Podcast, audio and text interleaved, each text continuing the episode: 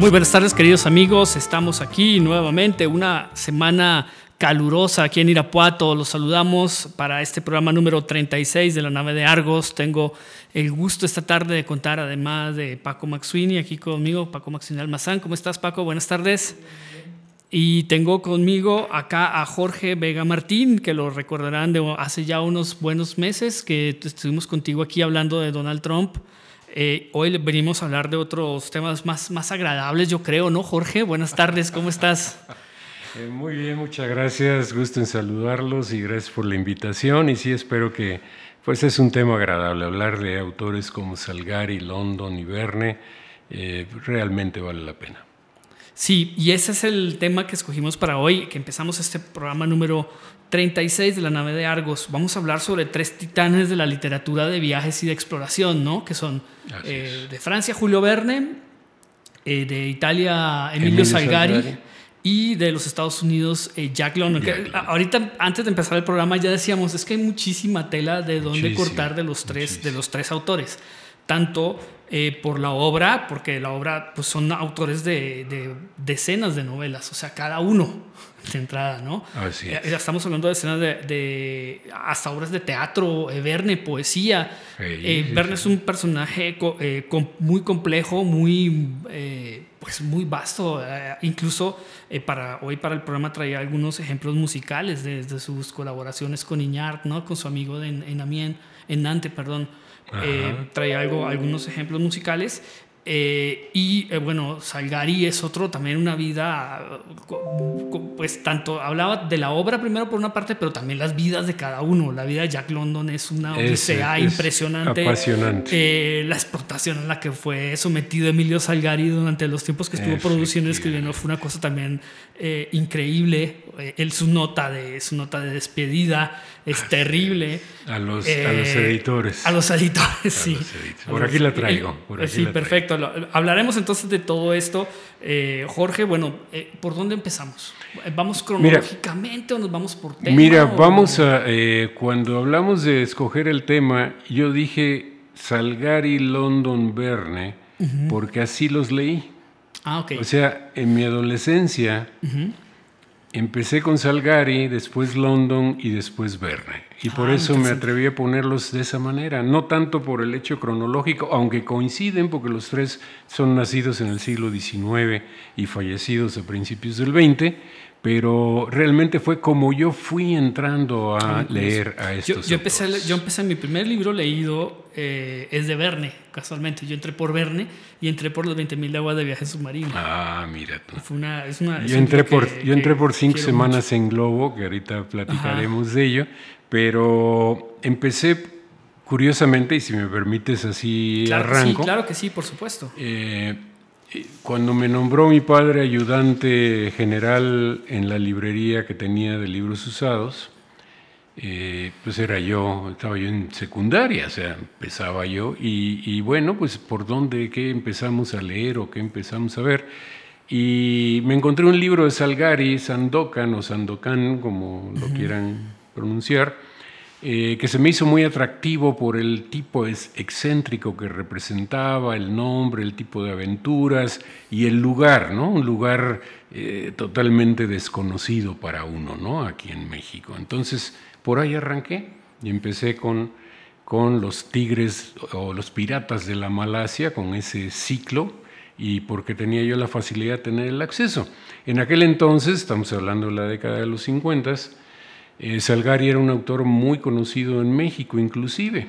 En España, bueno, la editorial Saturnino Calleja tenía toda la colección Salgari. En México, la colección Salgari, editada por Editorial Pirámide, tenía a precios muy accesibles y muy bien las ediciones y, inclusive los dibujos y las viñetas. las ilustraciones yo creo que eran básicas, ¿no? Porque aparte son, sí, eh, la vestimenta de, y de todo. acción y aparte son novelas de acción, o sea, nunca ves a Sandokan sencillamente sentado ahí en, su, en la proa del barco, sino siempre está eh, enfrentándose a los ingleses o, atravesando la selva, ¿no? Así es, así es. Yo... Eh, durante mucho tiempo no conocí nada de él, o sea, te dedicas a leer sus novelas y bueno, ya después te, te adentras un poquito en el personaje y voy a, referirme un poquito a él, ¿no? porque es interesante su, vida y su obra. Porque los tres son totalmente diferentes. Los tres son titanes en la cuestión de aventuras, viajes, exploraciones, pero se desarrollaron en medios totalmente diferentes y, eh, tuvieron vidas totalmente diferentes. En el caso de Salgari, eh, hijo de unos comerciantes, nace eh, en Verona, hace estudios en el Instituto Técnico Naval en Venecia, no alcanza grado, quería ponerse de capitán, inclusive hubo lugares o hubo obras en donde él se automenciona como capitán o como marino. Y lo único que se sabe es que hizo algunos eh, casi que navegación de cabotaje, ¿no? De cabotaje, así es. solo el mar Adriático y llegó hasta Brindisi, que es la puntita de la bota itálica. La, parte oriental y poco más, ¿no? italiana en el mar Adriático. Que es lo que se conoce también, porque también hay una hay cierta cuestión como de misterio también en, en un poco en, en, Salgari, ¿no? No todos los detalles de su vida ha sido tan investigado como Verne o quizás también como London, que es un poco más, más reciente. Efectivamente. El caso de, Salgari es particular porque eh, empieza realmente a los 21 años, ¿verdad? En 1883, cuando eh, colabora con un periódico en Verona, con el Nuevo Arena, y empieza con pequeños relatos, y empieza a tomar impulso, y ya para la década de los 90 se empieza a publicar novelas. Y a la hora que hacemos un, breve resumen de su vida, pues resulta que, escribió 84 novelas en 28 años activos de escritor. Eso te da un promedio de tres novelas por año. Cada cuatro meses se publicaba un libro de Verne en promedio. Y eso sin contar los relatos y los cuentos, que son, tiene un número indeterminado. Pero también una curiosidad dentro de su obra es que eh, empieza con la cuestión de los piratas de la Malasia, pero al mismo tiempo ya empieza con los piratas del Caribe y empieza con los piratas de las Bermudas y empieza a extenderse por todo el mundo. Ahorita voy a mencionar un poquito de su obra. Claro, su ciclo más extenso fue el de Piratas de la Malasia, con 11 novelas y con el que alcanzó mucha fama, ¿verdad? Con el pirata Y aparte empieza también temporalmente, Sandokan es prácticamente contemporáneo, coetáneo eh, la acción de las que se narra en la novela es más o menos coetáneo a la vida de Salgari. Están contra los ingleses, eh, la, pues, el, avío de los barcos, eh, los, las armas, los armamentos o todo esto corresponde a la vida a la vida biológica de Salgari, pero también en el tiempo se va remontando luego, porque los Piratas del Caribe, la serie El Pirata del Caribe llevaba al siglo XVII, luego se va, se va también incluso a hablar de Cartago en llamas y de la ah, vida de los faraones, o sea, también en el espectro histórico se empieza, se empieza también a, expandir, ¿no? Así es, sí, sí, sí, el hombre eh, no, nunca con el detalle de un Verne, y nunca con las experiencias vividas de un London. Pero el hombre sí se documenta para entrar a todo esto. Y entonces eh, empieza, con, para mi gusto, con scripts o con temas bastante sencillos, ¿no? Un pirata, pero no un pirata en el sentido malo de la palabra, sino realmente gente que está luchando por eh, reconquistar cosas que perdieron, como en el caso de este príncipe malayo, que el imperio inglés, ¿verdad?, pues tomó Montprasén y, y el hombre está tratando de, recuperarlo. Pero claro, a la hora que está tratando de recuperarlo contra el, el, el marajá blanco de Sarawak, James Brooke, pero obviamente se enamora de su hija, ¿verdad?, de Mariana, la perna de la eh, una mujer rubia de ojos azules, etc. Y entonces te involucra la cuestión amorosa con la cuestión eh, eh, reconquista contra un imperio y de la cuestión de tratar de, hacer el bien por los suyos, inclusive con, con argumentos muy puntuales. Te voy a leer uno textual de, de, Sandokan, ¿no? Eh, hablando con un subordinado, le dices, Sandokan le lanzó una mirada que hizo temblar al imprudente subordinado, a pesar de ser uno de esos hombres que se ríen de los mayores peligros. El malayo se alejó rápidamente, volviendo al frente de su banda, compuesta de hombres valientes hasta la locura, que a un simple gesto de Sandokan no hubiera vacilado en saquear el sepulcro de Mahoma, a pesar de ser maometanos todos ellos. O sea, este tipo de argumentos que usaba este hombre, ¿verdad? Y con un lugarteniente como Yáñez, a mí, a mí me acuerdo que me impresionó mucho esto porque mi padre tenía un, globo terráqueo en, su escritorio y entonces a la hora que pues yo traté de, ver qué era ese mundo y ver lo que básicamente ahora es la Indonesia actual, ¿no? 17 mil islas. Es increíble lo que hay ahí. Eh, actualmente el cuarto país del mundo, pero con una serie de problemas. Eh, curiosamente, pero Indonesia pocos saben que es el país eh, de mayor cantidad de musulmanes del mundo. De musulmanes del mundo, es el país musulmán mayor de mayor población del mundo. Así es, y tienes eh, Borneo, Sumatra, la mitad de Nueva Guinea, Java. y el, enclave, una enclave muy importante del budismo que es Bali.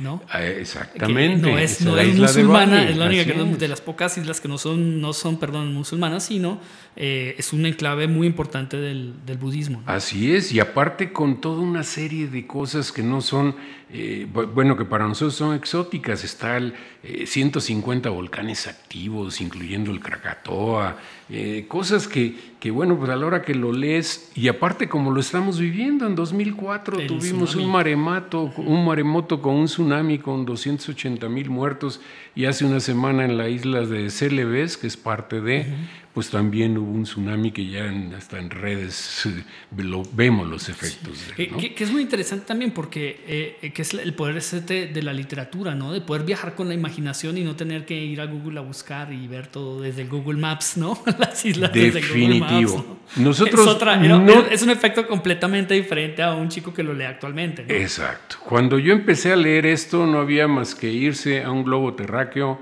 y empezar a ver qué puntos estaba hablando y, hacer un viaje virtual. Es color naranja, por ejemplo, en el mapa, ¿no? Únicamente es, la... Y, era, y, es como empecé a viajar virtualmente, pero aprendí, aprendí que era Borneo y que era Nueva Guinea y cosas que en un momento dado pues estaban muy lejanas gracias a, a este autor, ¿verdad? En que a la hora de que empiezas, empiezas a ver su obra, bueno, pues aparte de, los piratas de la Malasia, de los tigres de Montprasén, por otro lado te, publica Los misterios de la selva negra, ¿verdad? Con Tecmal y Karamuri, otros, otros eh, líderes que, combatían a los Tux con adoradores de la diosa Cálicos por el estilo. Y después en la tercera novela se reúnen y se hacen amigos, o sea, hace toda una serie de, combinaciones y de cosas. Es, muy interesante también porque se va a los polos, eh, también Rusia, eh, también eh, América del Sur, ¿no? Novelas marinas también. Sí, te quiero mencionar muy brevemente eso del tipo de obras porque el hombre pues no se limitaba, ¿no? No se limitaba. O sea, lo mismo, eh, bueno, ya hablamos lo que es eh, en la parte de, Asia, ¿verdad? En la parte de Indonesia actual, pero por otro lado, los piratas del Caribe, ¿verdad? Con el corsario negro combatiendo al gobernador de Maracaibo con, con los conquistadores españoles, ¿verdad? Y, que no, no, tiene nada que ver con los piratas del Caribe de Disney, ¿no? Eso también hay que, hay, que hacer el, hay que hacer aquí una separación tajante entre, entre este Johnny Depp haciendo de Jack Sparrow y ah, Emilio Salgari. en beneficio de Emilio Salgari.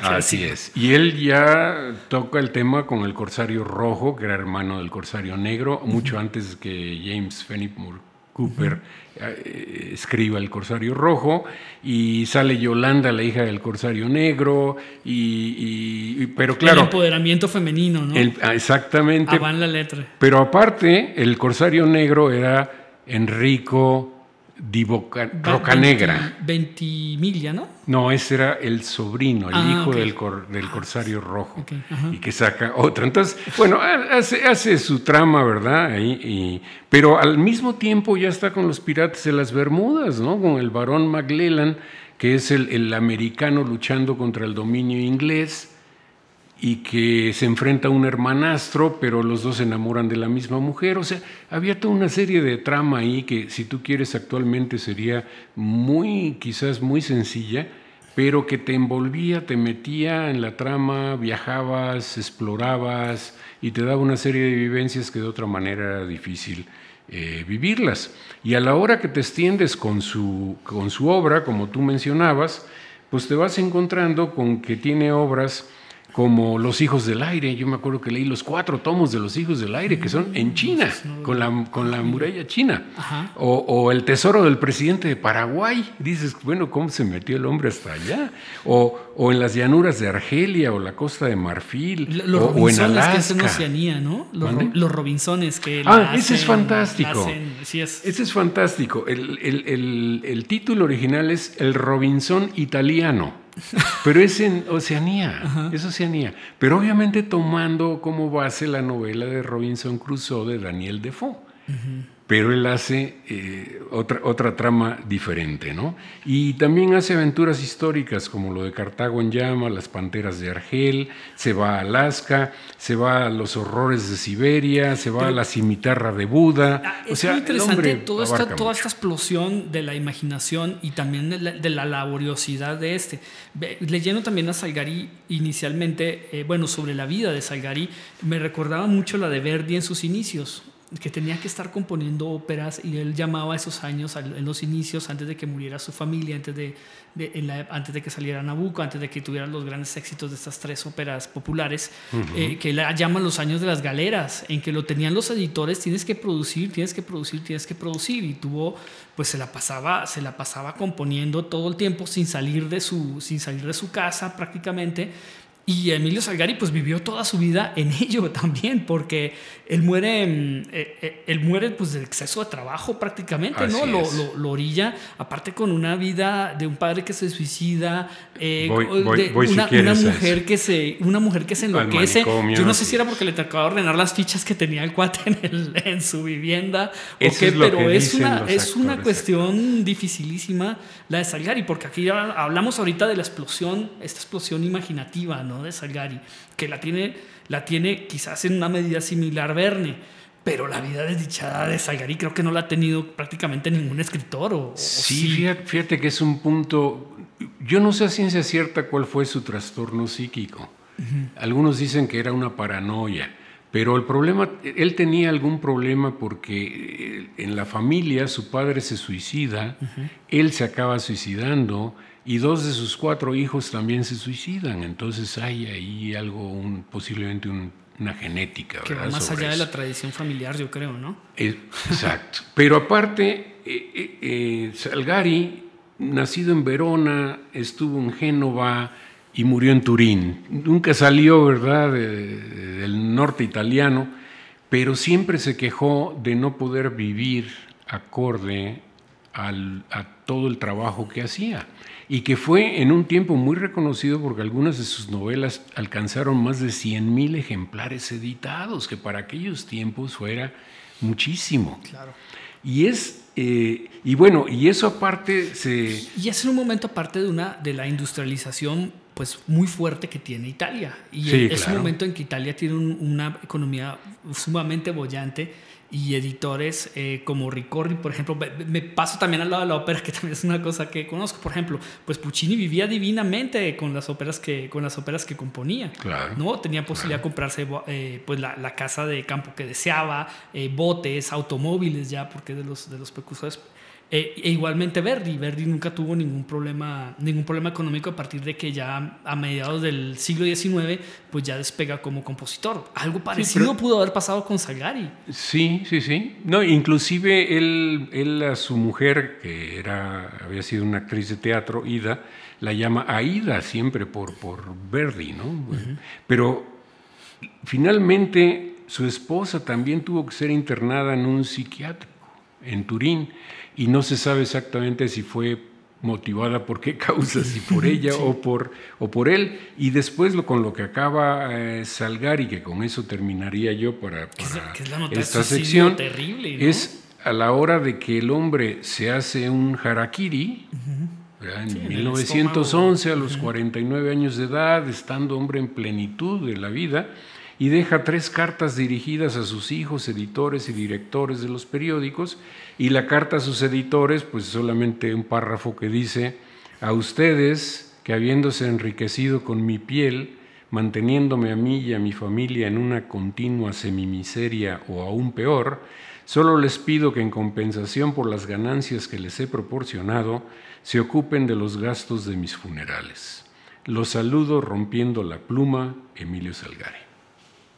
Y yo daría ahí por terminada la sección de Salgari, que da para mucho más, pero teniendo otros dos autores. Los tres son, son, son, extraordinarios. Pues si te parece bien, hacemos una pequeña pausa musical, Paco. Pues esta semana murió, a principios de la semana, hablando de ópera, como para conectarlo un poquito, murió Montserrat Caballé. Si quieres, ponemos el Mira o Norma, que, canta con eh, John Sutherland en esta grabación de referencia que graba Richard Bonage con la orquesta, eh, si no estoy mal, de la ópera de Covent Garden o la Orquesta Sinfónica de Londres. Eh, ¿Lo tienes por ahí? Montserrat Caballé. Mira, o Norma. Ah, hacemos una pequeña pausa musical y pues ya continuamos.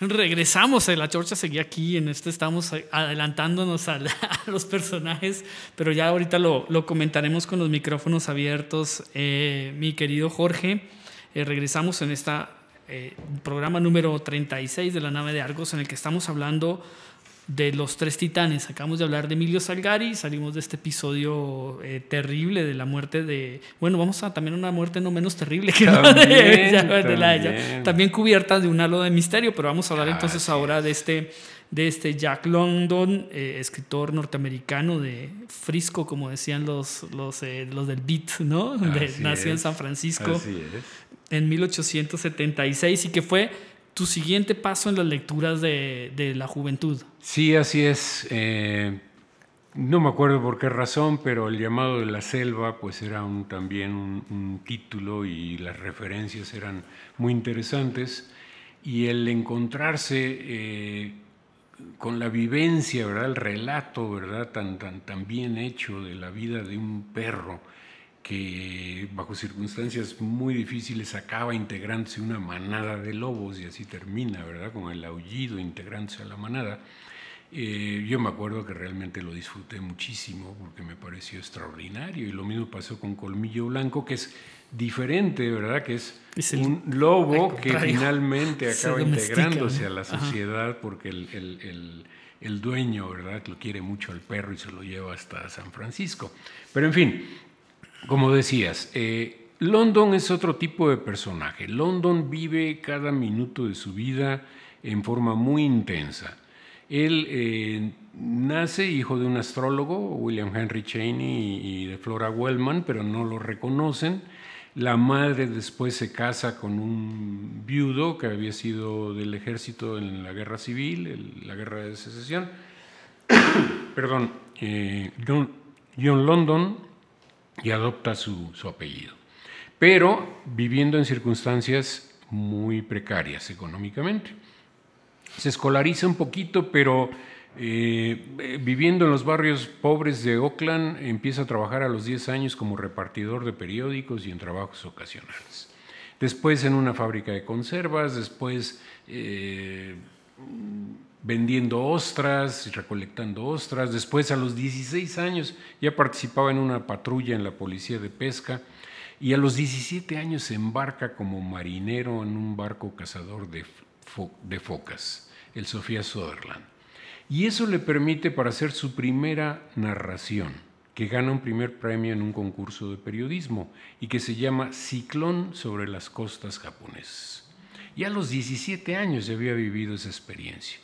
Regresa y a los 18 años ya estaba en la compañía de tranvías de Oakland, se mete en el ejército de parados, las marchas de protesta, se va de trotamundos en trenes, atraviesa y en Nueva York lo detienen por vagabundo, lo mete en un centro penitenciario y de ahí sale y, regresa a, a Oakland trata de rehacer la cuestión de, estudios, se mete en el Instituto de Oakland, pero ya entonces hace relación con el Partido Socialista Obrero, o sea, ya empieza a, ser más activista, abandona el instituto y sigue trabajando en las cosas que puede hasta que... En una enlatadora, ¿no? Trabajaba. Sí, en una enlatadora, en una de conservas.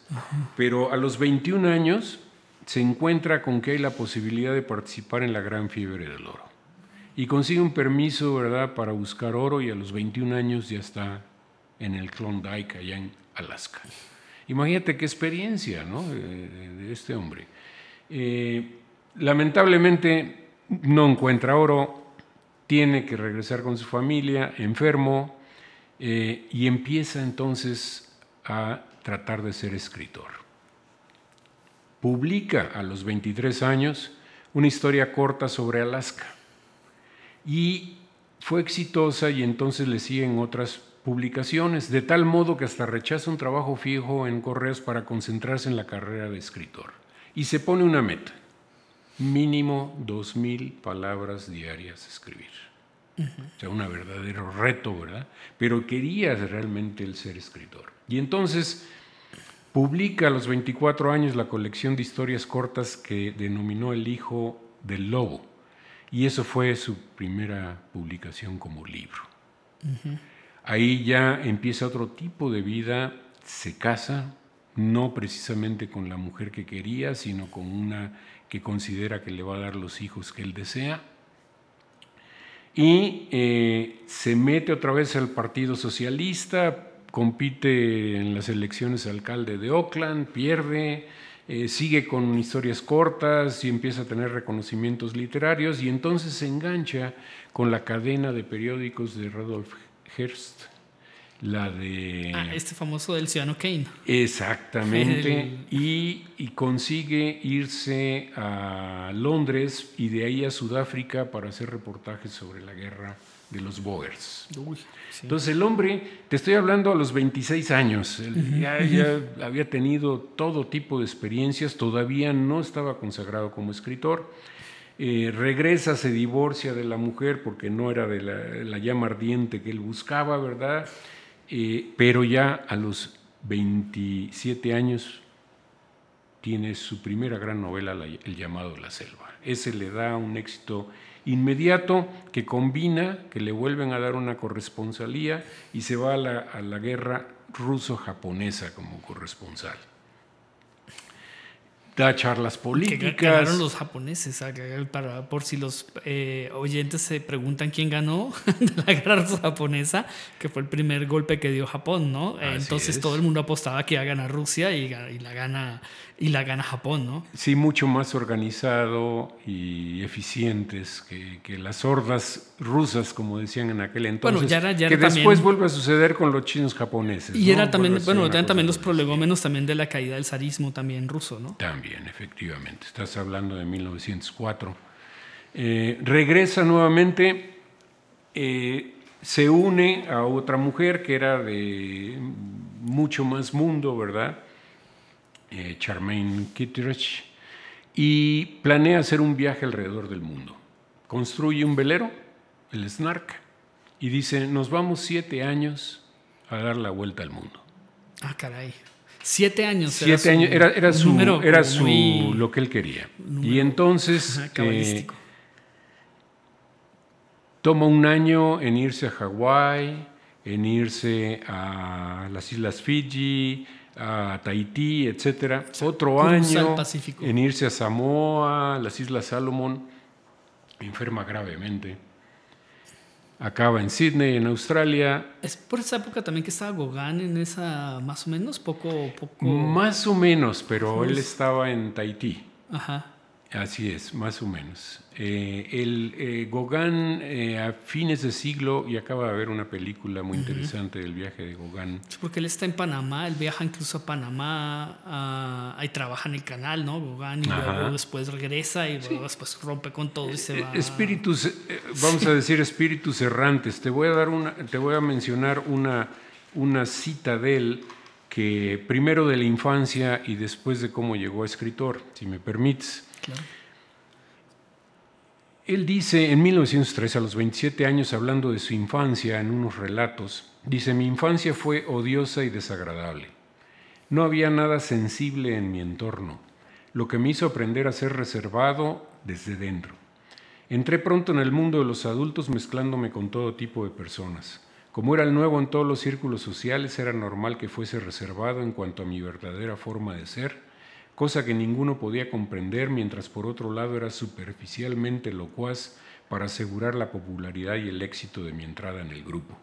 Y así fue la historia de clase social en clase social, de grupo en grupo. No había confianza sino un continuo endurecimiento interior, una locuacidad superficial tan perspicaz y una reserva interior tan secreta que la primera se tomaba por verdad y la segunda jamás se hubiera imaginado.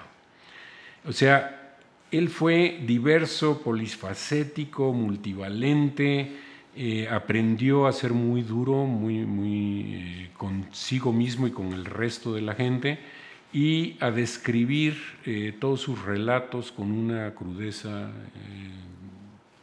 con una realidad enorme.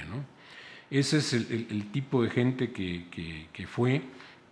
Cuando fracasa su viaje alrededor del mundo, tienen que vender el velero en una décima parte. Le costó 30 mil dólares hacer todo eso y lo venden 3 mil. Y lo hizo, pero, pero regresó antes de los. Cuando enferma, regresa otra en vez vapor. a. No, regresa en vapor y en Australia se queda el velero para vender y se lo vende en una décima parte de lo que costaba.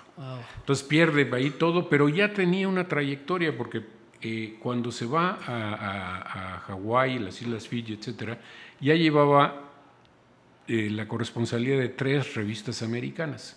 Entonces todos esos relatos ya se editaron en Estados Unidos y le dieron ya una, un lugar ya muy reconocido, una fama muy reconocida. Y aunque perdió sus ahorros con el velero, pues regresa, se rehace y entonces dice, no, lo que voy a hacer es un rancho. Lo mío y hace el Beauty Ranch, hace un rancho tote eh, y hace el proyecto de la Casa del Lobo, como él le llamaba, eh, para interesarse por otras cosas, pero el problema es que se rodea de toda una serie de gente, el que había amigos, expresidiarios, eh, activistas. Y se acaba la eh, escritura. Y el hombre, pues, era un extraordinario anfitrión, según, según se dice, pero tomaba mucho alcohol, participaba mucho y así es muy complicado el, el poder sobrevivir. Hay otra, otra otro párrafo que me gustó mucho, ya cuando él es escritor consagrado, que dice, he pensado con frecuencia que mis éxitos como escritor tienen que agradecerse a la experiencia que fui acumulando en mis días de vagabundo. Para obtener la alimentación que necesitaba para vivir, estaba obligado a contar historias que sonasen creíbles. Cuando uno llevado por un inexorable apremio se encuentra delante de la puerta de la cocina, se desarrolla la capacidad de convencer y de resultar convincente, que es considerado por los críticos como la primera condición para escribir buenas historias. También estoy convencido de que fueron mis años de aprendizaje como vagabundo lo que me ha hecho un realista. Realismo es la única mercancía que se puede cambiar por alimentos a la puerta de una cocina. Este era el tipo de persona. Que, también pasó por México, ¿no? leía que había sido reportero también fugazmente por el, durante el sitio de Veracruz por el ejército, el ejército norteamericano. Sí, él tiene inclusive, yo no, nunca la leí, pero tiene aventuras de un trotamundos, en donde menciona toda una serie de cosas. No sé si ahí aparezca esto que mencionas, pero no lo dudaría, ¿no? Porque eh, pues realmente el hombre vivió intensamente, intensamente. El problema es que en, 1914 tiene 38 años y de repente tiene un incendio y se le consume la tremenda casa que había hecho sobre el rancho y que le había costado hasta ese entonces 70 mil dólares, que en aquel entonces, era muchísimo dinero. Y entonces le empieza a entrar la, la, depresión, se alcoholiza cada vez más y se mete con el opio con la heroína, con la morfina. Entonces ya entra en una situación más complicada. Eh, escribe todavía, escribe sus cuentos del Mares del Sur, sus nuevos cuentos de Mares del Sur, sus historias del Océano Pacífico, que le traen muchos, y son muy interesantes, ¿eh? son realmente interesantes, que es otro estilo diferente a las experiencias de Alaska o a las, experiencias como, como vagabundo, ¿no? Pero finalmente, eh, a los 40 años, ¿verdad? Eh, eh, hay, mucho misterio en cómo fue la muerte, pero se supone que tuvo una sobredosis de morfina porque se sentía muy mal y a lo mejor se pasó, como dicen, dirían ahora actualmente. No, no, no, no sé si eso sea lo, lo más certero de decir, lo más correcto, pero finalmente es lo que ocurrió y se apagó una vida que realmente fue eh, extraordinaria desde mi punto de vista por todas las experiencias que vivió en tan corto tiempo, pero que al final eh, pareciera ser que su deseo de morir fue más fuerte que su deseo de vivir. Esto son palabras de otro escritor, Andrew Sinclair, que eh, él considera que la autodestrucción de Jack London no fue producto de una noche, sino pues de todo esto Acumulativa, ¿no? que tenía también una enfermedad renal, ¿no? Una uremia. Bueno, así inclusive está su certificado de, función. Si mal no recuerdo, habla de una nefritis crónica. Pero Pues eh, hace 100 años de eso, no te sabría decir cómo estaba la, cuestión médica para llegar a ello, ¿no? Pero parece ser que lo, fundamental fue que, bueno, si tenía la nefritis, pues si le metió morfina, pues llegó un momento en que tuvo una sobredosis y, ahí se extinguió su vida. Y ahí muere en 1916 otro, otro gran autor de, de libros de viajes, exploraciones y aventuras. Perfecto. Bueno, nos queda poquito tiempo, hacemos una mini pausa. Si quieres, eh, ¿te parece la cabaleta que dura un par de minutos de Montserrat Caballé? Igual Joan Soderland continuando lo Mira o Norma. Hay otra pista que tenemos ahí. Eh, Paco, ¿te parece? Y continuamos entonces hablando, si quieres, de Julio Verne.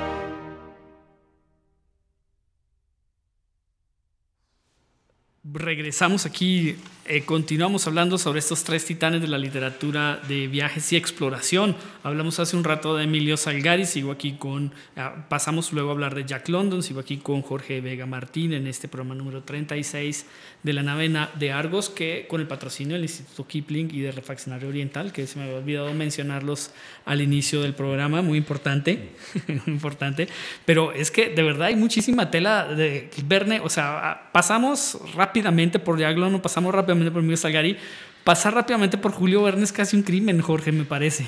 Es que tiene, o sea, tiene una, una obra pues de por sí vasta, incluso obra de teatro, que era algo que no, no pues leyendo. Sí, su amistad con Dumas. Eh, Ajá, eh, exactamente. obras de teatro, aparte de las novelas, eh, relatos, poesía. Incluso haremos en un ratito una, unas música, bueno, poemas musicalizados por uno de sus, de sus amigos de juventud en, en Amiens, en que en, en Nantes. Eh, bueno, hablemos de Verne. Tú pasaste entonces de Salgari a London. London y a Verne. caíste en Verne. Porque en cinco semanas en Globo, me decías. Cinco semanas en Globo. Cuando leí cinco semanas en Globo, me maravilló. Para mí, y fue otra vez irme al, al mapamundi y ver qué era, ¿no? O sea, eh, a la hora que visualicé el tomar un globo aerostático y salir de la isla de Zanzíbar, y atravesar África, simplemente siguiendo los vientos alisios, conociendo ¿verdad? la dirección del viento. Eh, para mí, toda una experiencia desde, bueno, ¿qué es eso de Zanzíbar? ¿no? y que todavía para, para mucha gente, pues a lo mejor, bueno, Zanzíbar era el puerto más importante del lado oriental de África, con su contraparte Dar es Salaam, que lo que era Tanganica, y cuando se independiza Tanganica de, los ingleses y Zanzíbar del sultanato, se hace Tanzania, y ahora es Tanzania, y bueno, pues se creó país ahí, pero de ahí salen, salen de Zanzíbar. Y atravesar cinco semanas en globo de este a oeste, eh, con las descripciones que hace, fue la primera vez que yo escuché que, podías volar un globo aerostático con hidrógeno, ¿verdad? Y que era 14 veces más ligero que el oxígeno y que con un poco de calor lograbas que se impulsara cualquier globo bien hecho, ¿no? Entonces aprendes una serie de cosas que a, mí me, dejaba el hombre eh, pues muy, interesado, ¿no? Y sobre todo el en 1862, que es cuando se desarrolla esta novela, con el globo aerostático Victoria, obviamente tenía que ser Victoria, porque es un doctor Ferguson, ¿verdad? Y con su amigo Dick Kennedy, etc.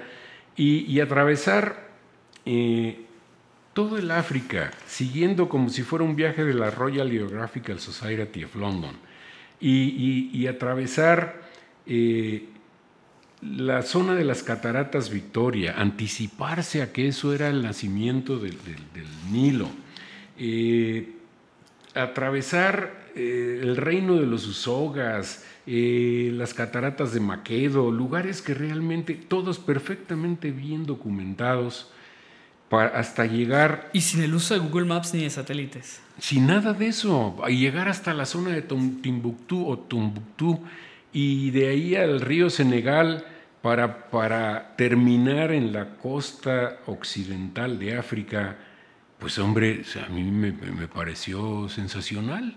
Y a la hora que me meto a, leer un poco más de, de, Julio Verne, y resulta que escribió 60 libros de viajes extraordinarios, pues no tienes cuándo acabar. Entonces, en este cortísimo tiempo, pues bueno, ya hablamos cinco semanas en Globo. Yo quisiera hablar de, Es que apenas da tiempo como para enlistar todo lo que, todo lo que es eh, Julio Verne. Otro, otro que a mí me encantó, que, tú me decías que también a ti te gustó mucho 20.000 leguas, de, submarino, pues claro. tiene mucho tema. Por supuesto. Yo, a mí me gustó mucho La Vuelta al Mundo en 80 días. Porque hacer un viaje de ese tipo... Eh, claro, y aparte en la forma en que lo hace con su eh, ayudante Passepartout, que por cierto Cantinflas, ¿verdad? Hacen la película, hacen la película, ¿verdad? Famosa. Pero tú sabes lo que es seguir un viaje de Londres a Suez en siete días por tren y barco, pasando por Brindisi, que era el puerto de salías, ¿verdad? Europeo para, para poder llegar a Suez. Y de ahí de Suez a Bombay. En tren, ¿no? No, no, Suez a Bombay es en barco, ah, también porque te vas a... Ah, claro, por el estrecho arábigo, ¿no? exactamente, a llegar a la, costa occidental de, la India, y de ahí te atraviesas de Bombay a Calcuta en tren, en tres días. Pero ya que, bueno, y le pasan mil cosas. Aparte con este personaje que es este Phineas Fogg, que es un total y absoluto obsesionado por la medición del tiempo y por las rutinas y por eh, sí, no, le fallaba un minuto. Que antecede nuestra época actual, ¿no? Los itinerarios actuales, ¿no? Y este hacer, hacer una apuesta de 20 mil libras esterlinas para dar la vuelta al mundo en 80 días. Aparte involucrándose en una conversación ajena, porque él no se metía con nadie y cuando escucha, no, ya se le puede dar la vuelta al mundo en 100 días o en 90 días, él mete base y dice, no, 80 y van las 20 mil libras a ver quién, y la voy a dar yo. Y lo increíble es la cantidad de gente que después dio la vuelta al mundo en la misma forma que él, tratando de emularlo y ver si era cierto y, aprovechar ya otro tipo de, de, medios de comunicación para lograr ir mejorándolo, pero todo lo que trajo esto. Y después de Calcuta irse a Hong Kong en barco y atravesar otra vez por por la zona de Singapur y Sumatra y todo eso, con todas las broncas, las condiciones climatológicas, los piratas, llegar finalmente a Hong Kong y otra vez a Yokohama, En fin. De a San Francisco y cruzar Estados Unidos cruzar en tren. 22 días de Yokohama a San Francisco para después en San Francisco irte en tren, pero irte a Omaha y de ahí a Chicago y de ahí a Nueva York salir corriendo a Liverpool y llegar a Liverpool en un barquito en donde va quemando ya quemando el barco para poder el barco para, para que llegue y cuando llega y todo parece que está perdido se da cuenta que llega un día tarde. que llegó un día realmente llegó un día antes por la forma. A mí me encanta la, descripción, inclusive la tengo aquí anotada, del el motivo del error. Cuando lo leí, me hizo fantástico. Y habla precisamente del motivo del error que había cometido porque ahí llegó en 79 y no en 80, y creo que vale la pena mencionarlo. Y dice él, en efecto, marchando hacia Oriente, Phileas Fogg iba al encuentro del sol y por consiguiente los días disminuían para él tantas veces cuatro minutos como grados recorría. Hay 360 grados en la circunferencia, los cuales multiplicados por cuatro minutos te dan 1440 minutos, que entre 60 minutos te dan 24 horas, es decir, el día inconscientemente ganado. En otros términos, mientras que Phileas Fogg, marchando hacia Oriente, vio el Sol pasar 80 veces por el meridiano, sus colegas de Londres no lo habían visto más que 79.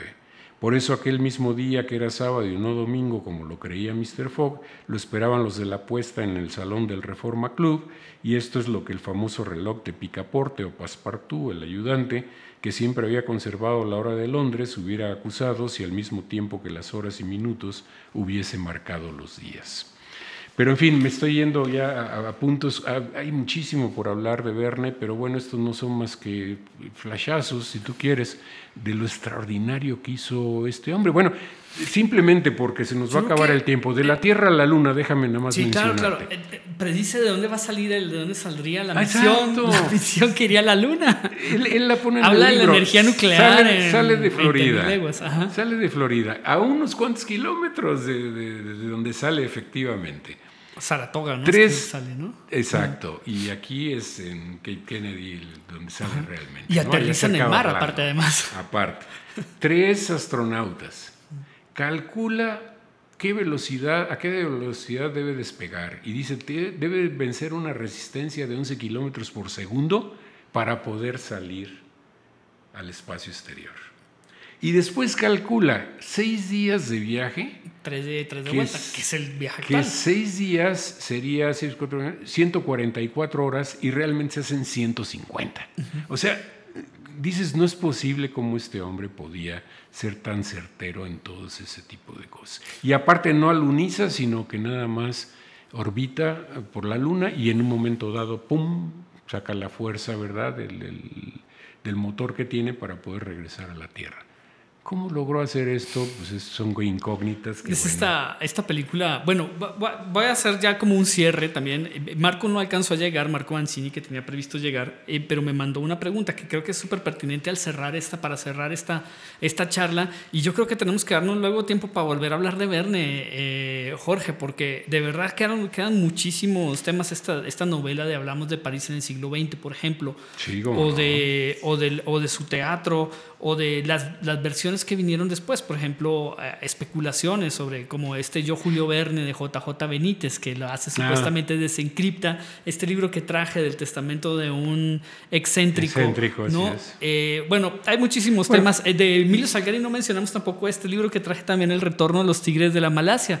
La influencia todavía de Salgari en, la literatura mexicana, ¿no? De, de, Paco Ignacio Taibo II. Bueno, y la importancia, la importancia de Verne, que inclusive Fernando de Lesseps, ¿verdad? Estando en la cúspide de la fama, fue el que lo propuso para recibir la, Legión de Honor, ser caballero, por todo lo que... Bueno, y Yuri Gagarin, él, el mejor... Eh, cosmonauta. Eh, cosmonauta, bueno, el primero, ¿verdad? Dijo que fue gracias a Julio Verne que él se interesó. Pero en fin, nada más para terminar.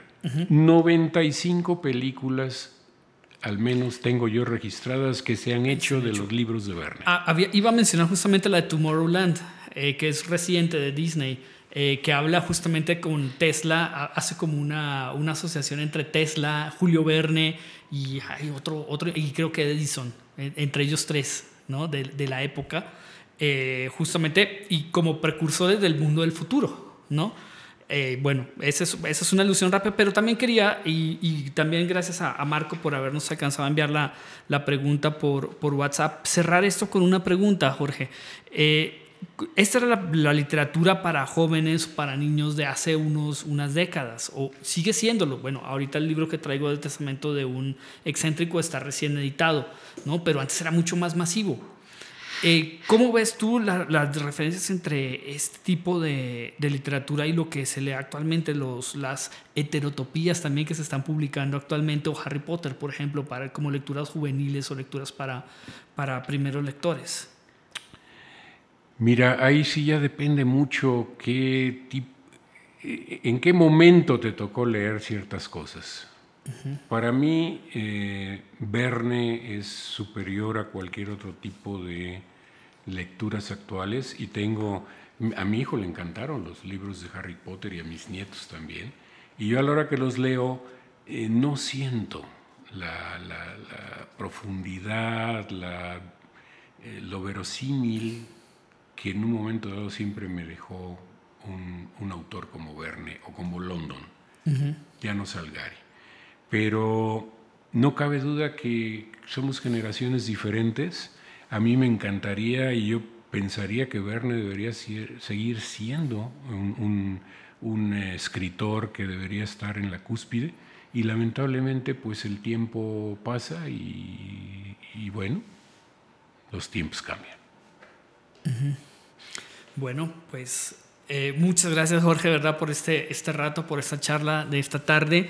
Eh, muchas gracias Paco. ¿Tú leíste a Verne, Paco? Me faltó preguntarte. Sí, sí, la del submarino. Las 20.000 leguas de submarino. Padrísimo. Ok. Bueno, muchas gracias por acompañarnos esta tarde.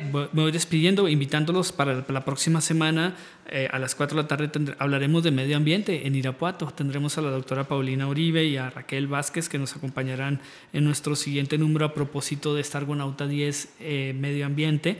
Eh, también para invitarlos el próximo martes a las 6 de la tarde para que nos acompañen, es el día 16 de octubre, para que nos acompañen en Cine La Mina a presentar este número 10 de Argonauta eh, que tendremos también la proyección eh, de la documental eh, Buscando el Green, que tuvimos a, los chicos aquí en, cabina conversando sobre este proyecto. segundo lugar en identidad y pertenencia del GIF de este año. Y nos encontraremos en Guanajuato, en nuestro lugar ya casi que ya tradicional para las presentaciones, que es, es Cine La Mina, en Callejón de la Condesa, en el centro histórico de Guanajuato Capital. Eh, también, bueno, ya adelantaremos también presentaciones que vendrán el 26 de octubre en León. Eh, nos presentaremos en Casa Azul y el 17 en el Festival de Escritores de Salvatierra. Eh, también vamos adelantando para el 14 de noviembre invitarlos y los invitando para nuestro número 11 de Argonauta, el lanzamiento de la revista Arte contra la Violencia, que será el tema del número 11, será en el Teatro de la Ciudad de Irapuato con un concierto. Tendremos también, yo confío aquí en esta cabina en unas semanas, previo al concierto a José Laguna, que será pianista, Ignacio Elías, que tocará el violín, y eventualmente trataremos de traer a Neri Ramírez, que es soprano, que será el, elenco para este concierto.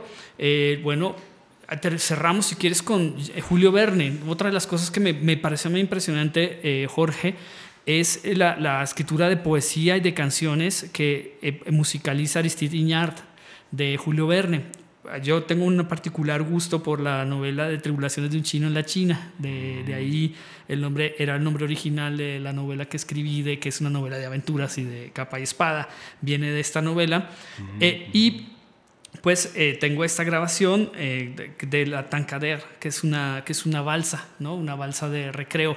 si quieres cerramos, nos despedimos. Muchas gracias por escucharnos esta tarde y pues hasta nuestro próximo episodio. Muy buenas tardes, cerramos con la Tancader de Julio Verne con la música de Aristide Iñar. Gracias.